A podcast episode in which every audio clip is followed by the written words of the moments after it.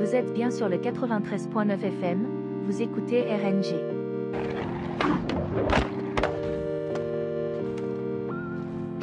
First, the basics of particle blast deflection.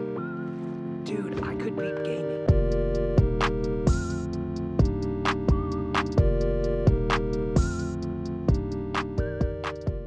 Salut à tous, vous êtes sur le 93.9 FM, Radio Campus Paris. Vous écoutez RNG. Et aujourd'hui, avec euh, mon ami et collègue Ulysse, salut. Salut, salut, salut. Aujourd'hui, on va parler d'un genre dans le jeu vidéo qu'on affectionne tout particulièrement. Aujourd'hui, on va parler de jeux de course. Dès que j'ai fait RNG, je voulais tout de suite euh, en parler en fait, parce que c'est un, un genre vraiment ultra important. Euh, c'est un, un genre qui est limite aussi vieux que le jeu vidéo lui-même. Je veux dire qu'à l'époque des bornes d'arcade, euh, il y avait toujours au moins une borne qui était un, un jeu de course. Donc vas-y Ulysse, à toi l'honneur. Parle-nous de, ce genre aussi, aussi passionnant que sont les, jeux de course. Et ben les jeux de course, euh, ouais, c'est un genre absolument passionnant. C'est un genre que tous les deux on affectionne énormément, euh, surtout. Et euh, parmi mes jeux préférés, je sais qu'il y a énormément de titres qui sont justement des jeux de course, que ce soit arcade ou simu, et on va un peu y revenir. Mais donc, bah, historiquement parlant, ce que je trouve assez chouette, ouais, c'est que le jeu vidéo a toujours eu des jeux de course. C'est que vraiment, dès ses débuts, Mhm. euh, même dans les années genre euh, 80, que ce soit en 2D, etc., euh, sur des Super Nintendo ou euh, sur Atari, tu avais déjà des jeux de course. Et euh, pour moi, ce qui est intéressant, et je pense ce dont on va parler, c'est avec l'essor de la 3D. Quand le médium a commencé à partir sur des bornes d'arcade, comme tu as dit, avec euh, Virtua Racing de Sega en 92, Exactement. où c'est euh, de la F1, Outrunners, euh, que tout le monde voit peut-être un petit peu, où on conduit une sorte de petite Ferrari euh, F50 euh, au coucher du soleil, avec la série Outrun et tout. Ou Daytona USA, qui est par exemple, pour l'anecdote, l'un des premiers jeux à tourner en 60 FPS sur une borne d'arcade en 3D. Et euh, à l'époque, voilà, donc les jeux de course, on le voit en poupe, euh, surtout au Japon. Au Japon, c'est extrêmement populaire. Ultra populaire. ouais. Et, euh, et en fait, il y a un monsieur dont on va parler vite fait, parce que moi, je vais vous parler d'une saga qui me tient à cœur qui s'appelle Ridge Racer. Et ce monsieur-là, c'est Fumihiro Tanaka, qui disait que voilà, à l'époque, au Japon, toutes les racing sims étaient des jeux de F1. Et en fait, ils ont eu pris la décision, donc dans les années 90, de faire un jeu qui se démarquera avec des véhicules accessibles à tous et au gameplay basé sur le drift et l'arcade. Et donc, pour être très très bref, en gros, euh, ils ont fait un projet qui s'appelait Sim Drive, euh, qui était une simulation de conduite autour de la MX5 de chez Mazda. Et euh, du coup, c'est sorti comme ça en petite fanfare en 92. Et ça a servi de base à, Ridge Racer, qui est donc lui sorti en 93 sur bande d'arcade et un an après sur PlayStation. Et en fait, on y trouvait déjà l'idée d'un gameplay qui reposait sur les dérapages dans les virages, des checkpoints à passer avec un contrôle à montre et pas de dégâts de véhicule. Juste des malus de perte de vitesse si on percute l'IA euh, ou le rebord de la route. Donc tout ce qui va faire le sel finalement bah, du racing arcade qu'on a dans Mario Kart ou dans plein plein de titres qui sont venus par la suite.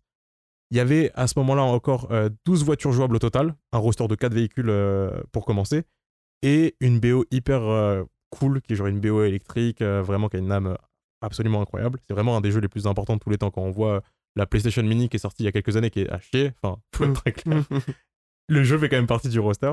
Et du coup, je trouve que je trouve aussi assez amusant, c'est qu'à la sortie, euh, donc le jeu s'est très très bien vendu, il s'est vendu à 800 000 exemplaires au Japon, 600 000 exemplaires aux États-Unis.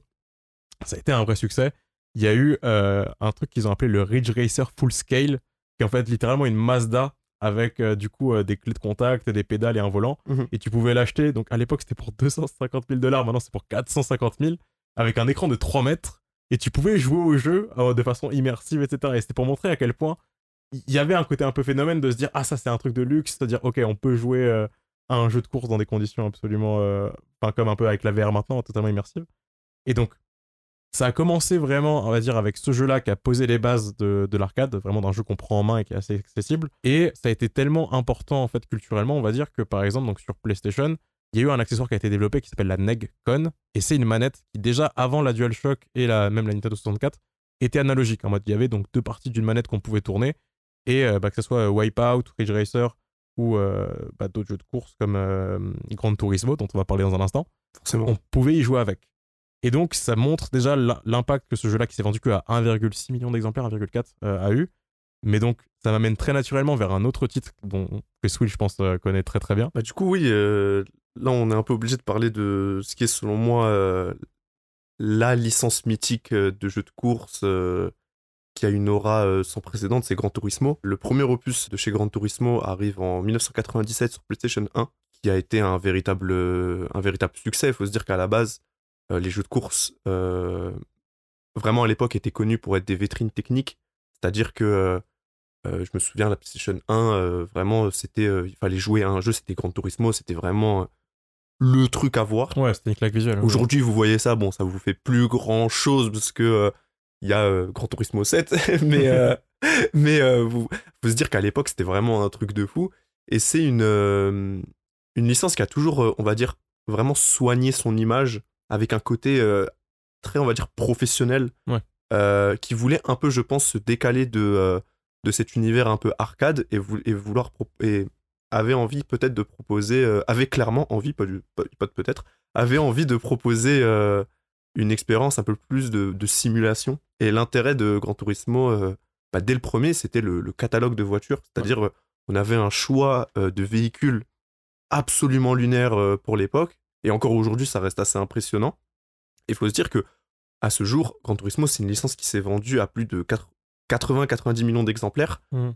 Euh, sur, euh, pour une licence qui est euh, une, exclusivité PlayStation, encore une fois. Il y a à ce jour 7 titres Gran Turismo. Il y a eu des hauts et des bas. Je pense que moi, le, le, le prime de Gran Turismo, ça reste bien évidemment GT1. Euh, le 2, le 3 sont des classiques absolus. Le 4 est bien et GT5, pour moi, je trouve que ça commence peut-être un peu à, se perdre. Mais euh, Gran Turismo, c'est une licence absolument, absolument importante et en plus assez connue dans, dans l'esprit commun, on va dire. Je pense que si quelqu'un, même qui n'est pas forcément dans le jeu vidéo, Gran Turismo, c'est peut-être une licence qui va sonner, euh, qui va peut-être euh, résonner en lui. En fait, c'est ça que je trouve, ouais, comme tu dis, assez intéressant avec Gran Turismo, c'est que finalement, c'est une licence qui a une très très grande aura, euh, qui s'est vendue à ouais, 80-90 millions d'exemplaires sur toute sa licence, sur tous ses titres. Et tout le monde voit à peu près ce que c'est. Et donc, moi, ce que je trouve intéressant, c'est de voir actuellement, donc là, en début 2024, c'est quoi l'état des lieux des jeux de course et des jeux de sport, même en général, dans l'industrie? C'est quoi la place qu'on leur réserve? Parce que Gran Turismo, c'est une licence qui a un prestige, en fait. C'est que quand le, tu l'as dit, le premier titre est sorti, il y avait euh, 176 véhicules pour 11 circuits. Donc voilà, comparé aux 4 véhicules de base, donc les 11-12 de Ridge Racer, c'est 10, C'est 12 lunaire. enfin c'est lunaire, c'est c'est un chiffre absolument dingue. Et en fait, ça a été donc euh, à peu près la, la marque de fabrique de la série. Ça a été celle de toujours faire plus, d'être toujours précise, d'être toujours dans ce côté de on est là pour mettre en valeur l'automobile et on n'est pas qu'une vitrine technique euh, technologiquement. C'est limite vitrine- un hommage. c'est ça, ouais, il y a un euh, côté très hommage, ganté, cuir, tout est très prestigieux, tout est très luxueux en fait avec Gran Turismo. Et, euh, et moi, ce que je trouve intéressant, c'est que du coup, cette, euh, ce prisme-là, cette, direction qu'ils ont prise, on- elle a eu un impact sur l'industrie dans, le jeu- dans le jeu vidéo parce que Ridge Racer, notamment, donc eux, ils ont fait leur, leur pain avec l'arcade. Et dès l'épisode suivant, ils ont commencé à voir, enfin dans les suivants, que ouais, en effet, il y avait de l'appétit pour de la simulation. Gran Turismo, on pourra quand même débattre, c'est de la sim arcade, c'est pas de la simulation pure et dure. Euh, Il y a un jeu notamment qui est même venu un petit peu les taper sur ce terrain-là qui s'appelle Forza, dont on parlera plus tard. Mais euh, ils ont totalement euh, mis l'accent sur le fait de se dire qu'on pouvait prendre une vraie voiture, avoir une vue cockpit et se sentir bah, comme un vrai pilote d'automobile. Et donc, moi, un des jeux dont j'ai envie de parler ensuite, c'est Ridge Racer 4. Euh, c'est R4 Ridge Racer 4, tout simplement. Que 30 personnes ont développé euh, en un an et demi à peu près, qui est sorti en 99 en France et 98 au Japon. Donc en fin de vie de la PS1. Et en fait, il- pour moi, il prend les bonnes leçons de Gran Turismo en proposant deux axes de gameplay qui sont d'un côté une conduite un peu comme à l'ancienne, donc euh, très arcade avec du drift, ou une conduite qui est pour le coup tirée de Gran Turismo avec donc l'aspect grip où les voitures vont être vraiment bah, bien accrochées au sol et on peut prendre les virages en corde. Et toute l'idée, ça va faire de, de faire des meilleurs scores, de faire des meilleurs chronos. Et il y a un mode carrière. Et là, le mode carrière, c'est que vu que Gran- Turismo a des vraies licences, eux, ils sont partis sur l'aspect totalement fictionnel, d'avoir des carrières fic- fictionnelles avec donc des, euh, Mhm. comment s'appelle, Euh, des, des écuries fictives à choisir. Et donc, si on finissait une course euh, avec l'écurie euh, en gagnant, bah, elle nous félicitait. Si on perdait, elle allait vous incendier. Et je trouve que c'est ce qui faisait la, la force en fait de ce titre qui pour moi est culte, c'est qu'en fait, bah, avec la BO qui pour le coup là part sur du, de la funk, de la house, du jazz, et ce côté donc euh, première fois qu'il y a un écran splitté dans la saga Ridge Racer, grâce à Gran Turismo pareil, et euh, la, mania la maniabilité, non? L'accessibilité. La- L'accessibilité, c'est ça que le jeu offre aux joueurs en se disant ah bah finalement on peut avoir deux genres, on n'est pas juste obligé d'être arcade ou simu. Les Je deux genres. On va avoir les deux genres. ah, est-ce que tu drifts ou est-ce que tu freines? Je trouve ça assez, assez génial et c'est vraiment un titre assez, assez fabuleux. Mais donc, grosso merdo, c'est c'est un petit comme ça euh, panorama sur vraiment les tout débuts du jeu de course. Et ça amène assez naturellement au fait que bah, dès les années 2000, là on est ouais, fin euh, Mhm. PS1, on a eu, on va dire, des outsiders, notamment des occidentaux, qui sont venus perturber tout ça. Et du coup, voilà, après que les, les pères fondateurs que sont euh, Gran Turismo et Ridge Racer, euh, voilà, ils ont posé les, les- les premières pierres, on a eu, voilà, l'Occident qui a décidé euh, d'arriver et d'apporter euh, sa pierre à l'édifice, avec, je pense, la... ce qui est à l'Occident la, la licence la plus importante, c'est Need for Speed, qui est, euh, à ce jour, encore une fois, la licence la plus vendue, à plus de 100... C'est 150 millions de ventes. 150 millions de ventes, quand même, c'est... C'est énorme. C'est- À titre de comparaison, donc euh, Resident Evil, c'est 135 millions de ventes. Euh, Gran Turismo, tu l'as dit, c'est 90 millions. Et pour dire à quel point ils sont proches, ils sont proches de Zelda, parce que Zelda, c'est 160 millions de ventes. Voilà. Juste pour, voilà, à titre indicatif, pour vous montrer à quel point c'est un, un mastodonte. Et euh, c'est une licence, en fait, qui est arrivée, selon moi, euh, pendant le prime d'Electronic Arts. Euh, le prime d'Electronic Arts, où vraiment, c'était une époque, voilà, le début années 2000, où il sortait beaucoup de jeux. Euh, vraiment, pas mal de jeux de sport en plus. Et euh, ce qui s'est passé, c'est qu'en 2003, il y a eu l'arrivée de, je pense, le premier gros choc qui est Need for Speed Underground, qui a clairement ridé sur la vague Fast and Furious. du, du coup, a essayé un peu de reprendre la DA. Il y avait vraiment un côté un peu street, urbain, avec du tuning.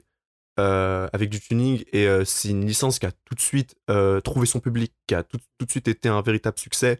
Et c'est même pas le meilleur, parce que pour moi, le meilleur des Need for Speed Underground, c'est le 2, qui est, mais. Moi, je pense en plus, chez, chez les fans de, de cette licence, pour moi, il y, a, y en a deux qui ressortent du lot. C'est soit Underground 2, soit Most Most Wanted. Wanted, ouais. Chez- pour moi, c'est Most Wanted. Et le premier, pas le deuxième, qui est cool, qui est cool, pas le reboot qu'il y a eu dans les années 2010, à peu près. 2010, euh, on en parlera, ouais, de On en Criterion. reparlera. Mais euh, non, moi je parle vraiment du premier Most Wanted avec la fameuse BMW euh, M3, je crois, euh, gris, métallisé, bleu. Celle-là, c'est. Voilà, c'est pour moi, c'est iconique de fou. Quand j'étais gamin sur GameCube, c'était.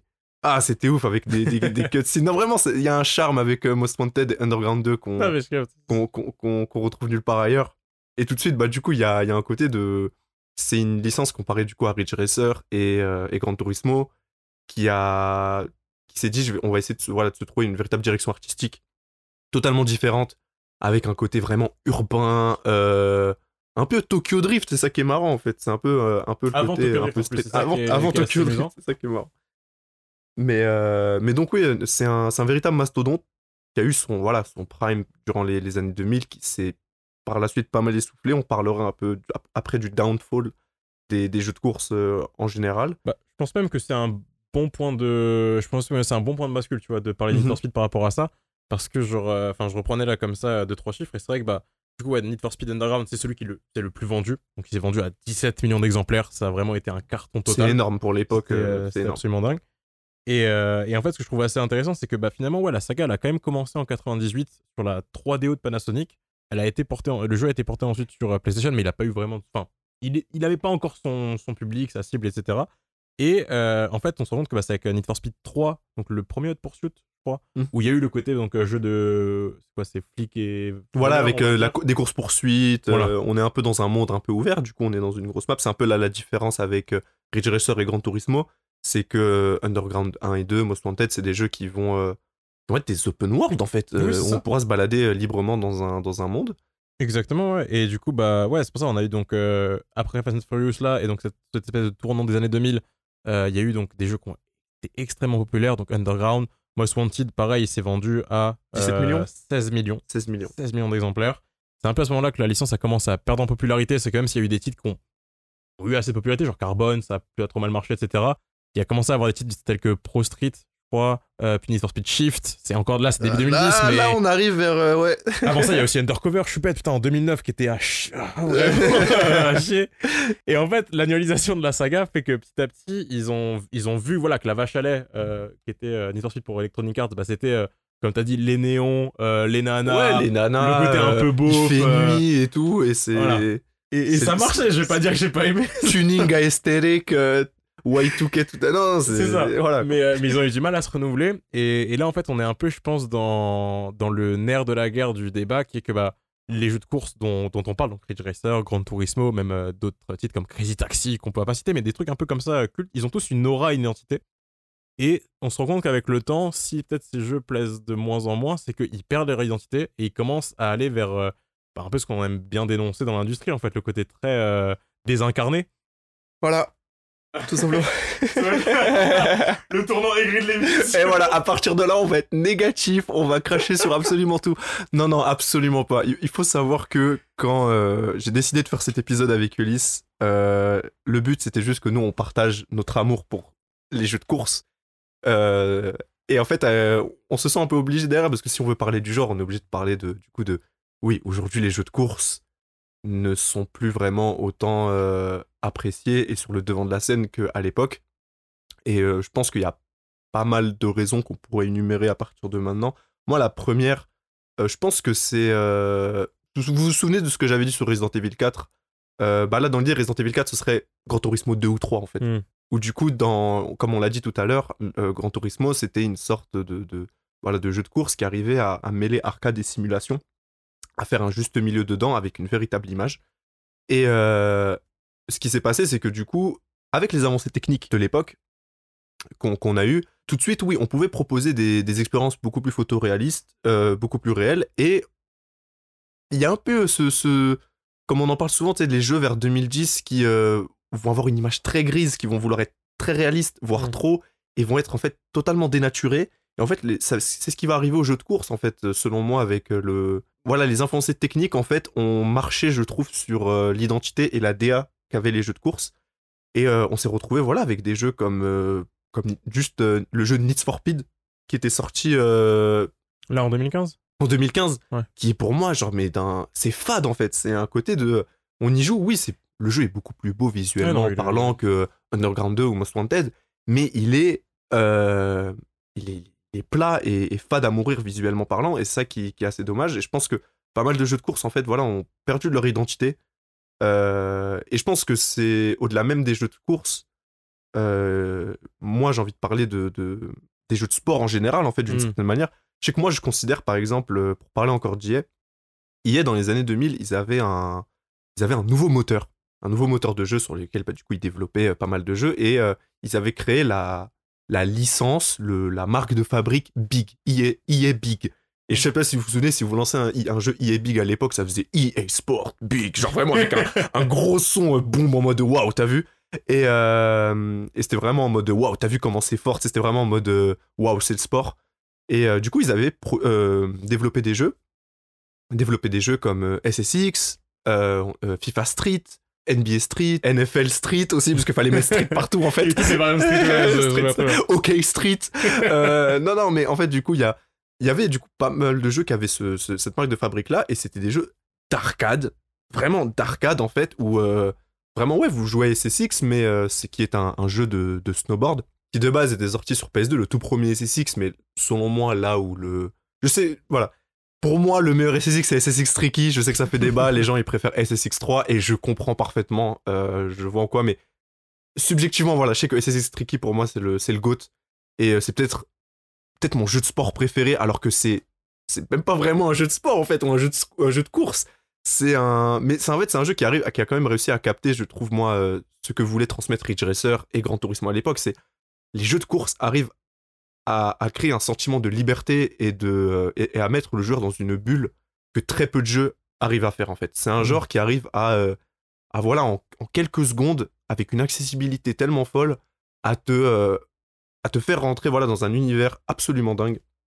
Et euh, voilà, moi je sais que chacun a un peu son. son, son voilà, Ulysse a dit que c'était Ridge Racer 4. Moi ça a été Six Tricky. Voilà, je me sens rarement aussi bien que juste voilà, euh, faire du snowboard sur Garibaldi avec. Avec le, le, DJ derrière qui, qui, qui dit les tricks que tu fais, euh, avec la musique de Run DMC. Voilà, c'est les jeux de course arrivaient en fait à créer avec plein d'éléments, avec des, des éléments sonores, euh, de la musique, euh, et aussi des, des jeux qui étaient techniquement à la pointe, à créer vraiment des expériences assez fortes. Et aujourd'hui, bah, cette identité-là, bah, on n'arrive plus à la retrouver en fait. On n'arrive plus à la retrouver, et EA qui était à son prime avant avec voilà, FIFA Street, tout ça, Aujourd'hui, bah, des jeux de snowboard, bah, il y en a plus. Ne quittez pas. Vous êtes toujours sur le 93.9 FM. Vous écoutez RNG.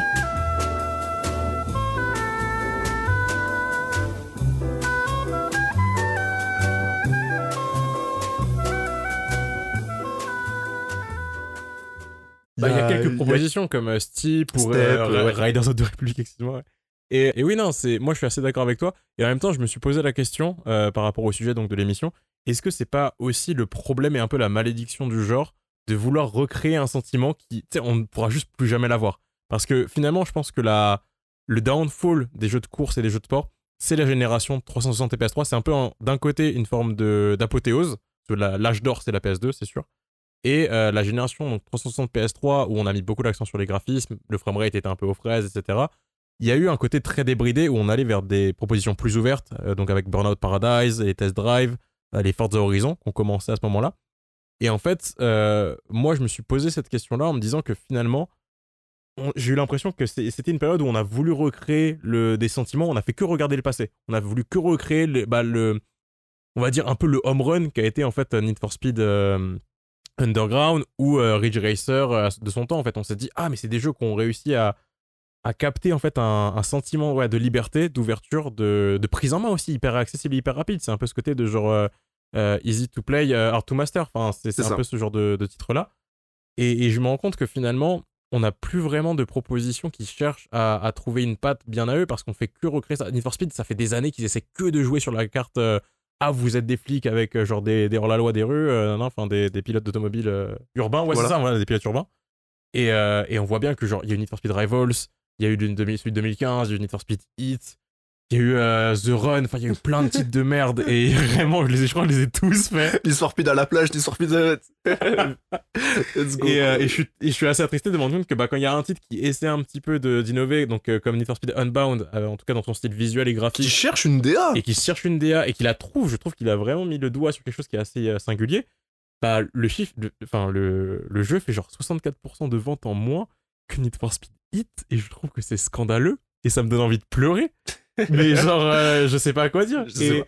et, et, un, et une des licences euh, dont on n'a pas trop parlé, euh, mais il y, y en aurait plein, mais pour moi il y en a deux qui essaient comme ça de, de surfer un peu sur ce sentiment et de, de capter une essence. Pour moi, il y en a une qui arrive mieux que l'autre, mais pareil, pareil, je pense qu'elle commence à avoir Downfall. Pour moi, la première qui a essayé et a eu du mal, c'est The Crew d'Ubisoft. Ouais. Je pense qu'il y a vraiment une volonté avec eux de, de, de capter le, le côté jeu de sport. En mode, vous êtes là, vous prenez votre véhicule, vous prenez du coup votre avion, votre jet ski, je sais pas quoi, et euh, vous partez du coup en, en, en balade comme ça avec euh, la radio. Et c'est un sentiment de liberté pure. Je pense que c'est plus ou moins réussi parce que c'est le The Crew 1 était sympa, le 2 il a pas eu un succès incroyable, et là The Crew Motorfest il a l'air de marcher mais sans plus. Donc ça reste assez limité. Et la saga qui fonctionne assez bien, mais là perd un peu en vitesse, moi je trouve. C'est les Forza Horizon tout simplement. Mais qui, qui sont, qui sont des super jeux. C'est ça le truc, c'est que. Enfin, en vrai, depuis 2010, on Ouais. avait quand même beaucoup moins de, de, de jeux de course. euh, Clairement, l'âge d'or était passé. Hmm. Mais euh, Forza, pour moi, c'est tout le Forza Horizon, surtout. euh, c'est tout le premier. Putain, quelle claque ça a été ça à l'époque. Ouais. Purée, le, le premier Forza Horizon, moi j'ai. C'était là où j'étais en mode, ok, peut-être que les jeux de course sont de retour. Et, et Forza Horizon, et le dernier est absolument. Euh, est absolument, Il est absolument très, très génial. cool. Mais, euh, mais en fait, c'est malgré tout, je... enfin, moi, sur Horizon 5, là, j'ai dû faire, je plus, 40-50 heures dessus, et je me suis rendu compte que finalement, il a aussi un peu ce, ce semblant de. Est-ce qu'il a vraiment une âme? Tu vois ce que je veux dire? C'est que je trouve que finalement, quand on avance dans le titre, il y a énormément d'activités, l'aspect festival et tout, mais euh, on va y venir à la fin de l'émission sur nos recommandations. Alors, que moi, il y a un des titres de cette saga que je recommande. Mais pour moi, c'est que finalement, dans l'évolution de la saga Horizon, trouve qu'on a de plus en plus été vers quelque chose d'assez lisse, là où les premiers avaient peut-être un truc un peu cringe, mais que je trouvais quand même assez sincère dans l'aspect festival. On est jeune, on a des rubans et on va faire des courses contre les trains. Là, il y a un côté un peu sensationnel et spectaculaire, très calibré pour tout le monde, mais du coup un peu pour personne. Et le jeu a de très belles qualités. Hein. Genre, je vais paraître hyper aigri alors que genre, c'est un jeu que j'aime beaucoup. Mais j'ai l'impression de revivre cette espèce de période des années 2010 où euh, Need for Speed était en mode Ah, on essaie de reproduire le, le, bah, le reboot de Need for Pursuit ou de Most Wanted, qui ont été des très bons jeux, mais où on était en panne un peu d'idées et on savait pas trop où ramer. Et pour moi, Forza Horizon, je me dis Ah, est-ce qu'ils vont pas avoir le même sort? Je sais pas. À voir. Et du coup, bah, on arrive un peu à la fin de l'épisode et faudrait peut-être conclure, mais dans l'idée, moi je pense que la raison pour laquelle euh, toutes ces licences que moi j'adore, voilà, SSX, euh, Underground, euh, Need Underground que j'adore, pourquoi aujourd'hui, bah, ces jeux qui sont des jeux d'arcade, clairement, on arrive, on les retrouve plus, on n'arrive plus à trouver peut-être des, jeux qui. Autant de jeux, parce qu'il y en a, on va peut-être vous en donner dans les recos, mais euh, on n'arrive plus à avoir autant de propositions euh, aussi bonnes en nombre. C'est comment en fait je pense que on n'arrive pas à faire de ces jeux-là des FIFA, en fait. C'est-à-dire, on n'arrive pas à établir le, le, le, le modèle économique euh, de, FIFA ou voilà, de, de- des jeux d'aujourd'hui qui sont un peu des jeux à service, tout ça et tout, à appliquer voilà, c'est toute cette philosophie à des jeux qui sont à la base des jeux d'arcade qui. euh, c'est du plug and play, c'est t'arrives, tu joues, ça charge direct euh, tout de suite. Alors que euh, aujourd'hui, voilà, genre si on prend EA, voilà, qui il y a 20 ans faisait SSX, faisait FIFA Street, faisait Need for Speed, tout ça, genre bah aujourd'hui bah ils ont abandonné pas mal de, de des, des Need for Speed, on en retrouve beaucoup moins, des SSX euh, bah c'est à la poubelle. Euh, mais pourquoi FIFA on le voit chaque année et chaque année on est là à se dire putain euh, chaque année ils vendent le même jeu? Bah, c'est peut-être ça le problème en fait, c'est que peut-être que EA n'a pas spécialement d'intérêt économiquement parlant À revoir la formule. à refaire euh, un SSX, à refaire un, un truc. Et en vrai, est-ce que c'est pas plus mal? Parce que si moi demain on me propose un SSX où faut grind euh, 10 fois Garibaldi pour avoir des oreilles de chat, euh, ou avoir une, euh, une fumée de saut, ou, ou avoir, je sais pas, un, un- un snowboard euh, shiny, il faut prendre le Battle Pass si tu le veux plus vite. Je pense que je, je me tire une balle dans le crâne. Je sais pas ce que toi t'en penses. Je suis assez d'accord. je suis grave d'accord. Bah moi c'est un peu ce, je suis assez d'accord avec ces conclusions là, c'est que je pense que les modèles économiques sont pas forcément compatibles. Enfin, peut-être qu'ils peuvent l'être, mais pour l'instant je vois pas de- d'essais qui ont été euh, fructueux, on va dire ça comme ça. Le dernier Forza Motorsport, qui est un reboot de la licence 5-6 ans après le dernier Forza, euh, donc euh, de la licence de base, hein, pas Horizon. Bah, je trouve que c'est un mauvais jeu. Je pense que c'est pas un bon titre. Je pense qu'ils veulent faire un côté euh, jeu à service. Ils l'ont dit. Ça va être une plateforme où là, ils vont apporter plein de mises à jour, de contenu, de pistes, de véhicules. Euh, et pareil, il faut donc euh, grind avec son Battle Pass, entre guillemets, son XP pour débloquer des spoilers et des jantes chromées. Et je suis en mode, bah, oui et non, ça me plaît pas des masses en fait. J'avoue que ça me fait chier. Et, euh, et, je trouve ça dommage quand t'as des licences qui en fait ont, réussi à tout le temps innover. C'est que Gran Turismo, il y avait ce sentiment de simulation arcade assez réussi. Euh, Forza, ils ont apporté la destruction. Enfin, c'était vraiment les jeux où t'avais le, la meilleure. Avec euh, Burnout, on n'a pas parlé de Burnout. il y a eu. Burnout, mais du coup, même Forza, tu il y avait ce, ce rapport-là en mode tu pouvais avoir le réservoir qui était touché, la direction qui était imp- impactée, donc ça a été hyper intéressant. Burnout, bah, c'est Criterion, c'est des jeux incroyables sur vraiment la. Burnout Paradise pur et waouh, quel jeu. Voilà, et c'est pas un hasard si Criterion a été appelé à la rescousse pour Need for Speed, donc faire les, les reboots de Most Wanted et euh, Hot Pursuit, parce que justement, ils savent faire des jeux de course et qu'ils ont réussi à, à retrouver une forme de sel là-dedans. Mais donc, moi, là, mon dernier mot, mon mot de la fin par rapport à tout ça, c'est qu'en fait, je pense que la- l'âme des jeux de course, qui fait le- leur sel, en fait, c'est pas une question de, modé- de modélisation, de technique, de quantité de pistes, véhicules, mais c'est- un sentiment, c'est ce qu'on a évoqué, mais comme dans tous les jeux. C'est celui d'adrénaline, de vitesse, d'une passion qui pousse à se surpasser, à faire le meilleur chrono, à s'approprier un tracé pour le dompter et toujours faire mieux. Et le souci avec les jeux de course modernes, c'est que, bah, comparé à l'époque du Prime Alley de Ridge Racer, ou pour citer les développeurs eux-mêmes, bah, c'était une époque un peu naïve où ils pouvaient développer des jeux pour, bah, pour eux, en fait, sans penser à un public, à une démographie précise, euh, genre en dehors de leurs frontières.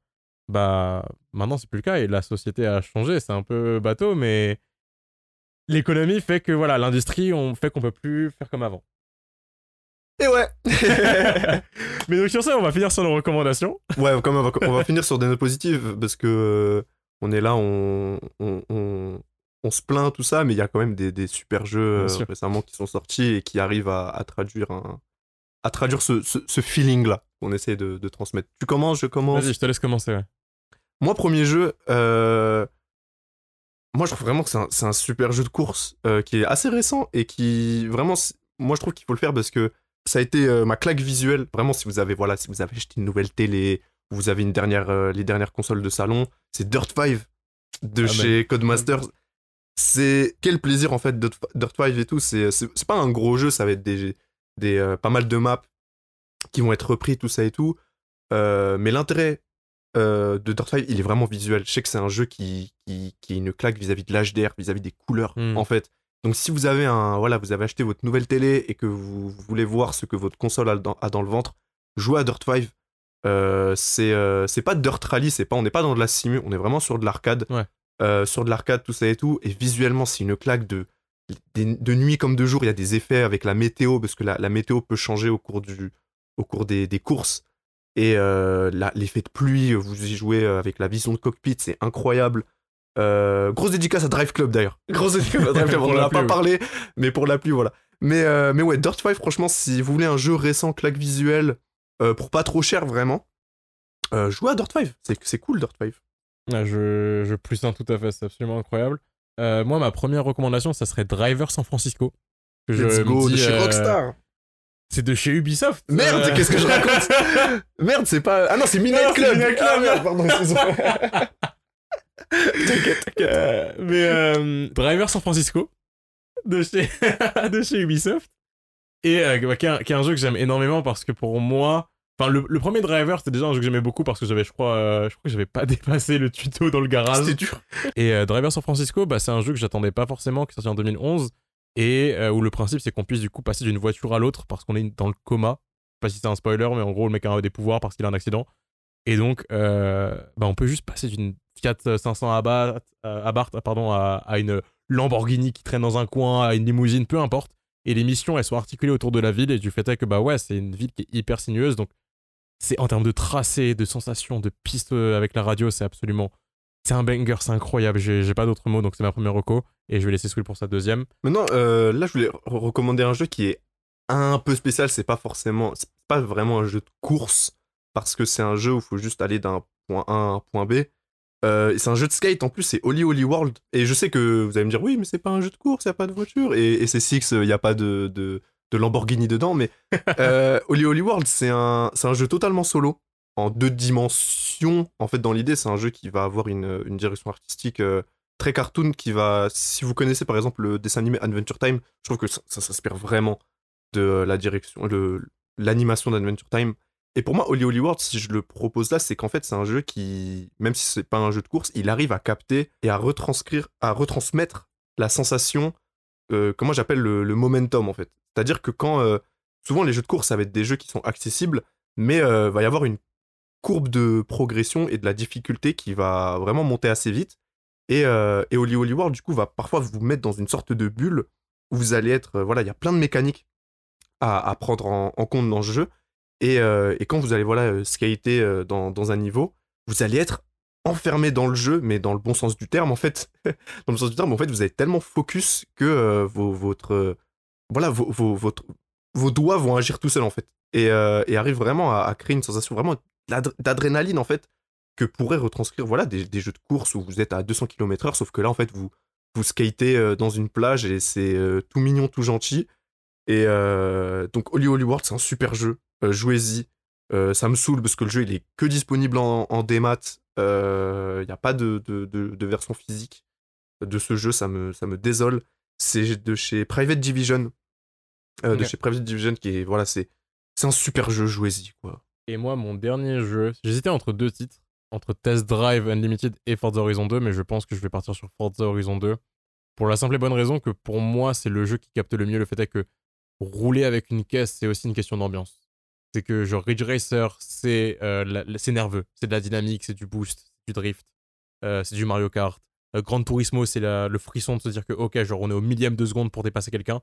Pour moi, Forza Horizon 2, c'est cette espèce de, de bulle où on se dit, hey, t'as juste envie de rouler avec une belle caisse à travers des champs en Sur Italie, de la bonne musique. sur de la bonne musique, sur du Beethoven, tu peux mettre la radio euh, classique. Et, et le jeu était assez impressionnant pour l'époque, il l'est sûrement Il encore toujours. resté. Et c'était encore ce moment-là où les jeux euh, disques Xbox étaient complets. Donc si vous avez une Xbox One, vous pouvez le faire et c'est incroyable. Parce que bah n'y a pas d'autre façon de le faire, il n'est pas sur PC ou autre. Et donc je, je pense que c'est un bijou.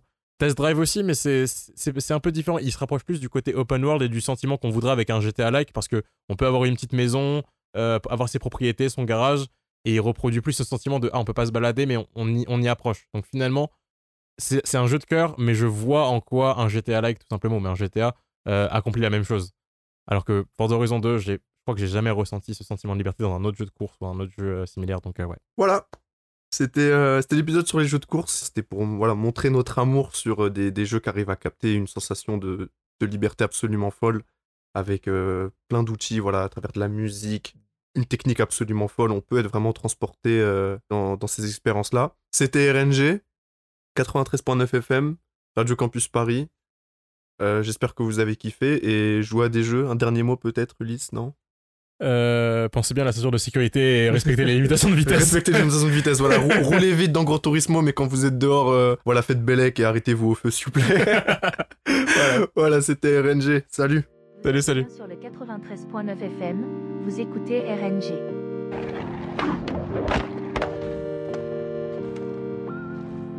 First, the basics of particle blast deflection. Dude, I could beat gaming.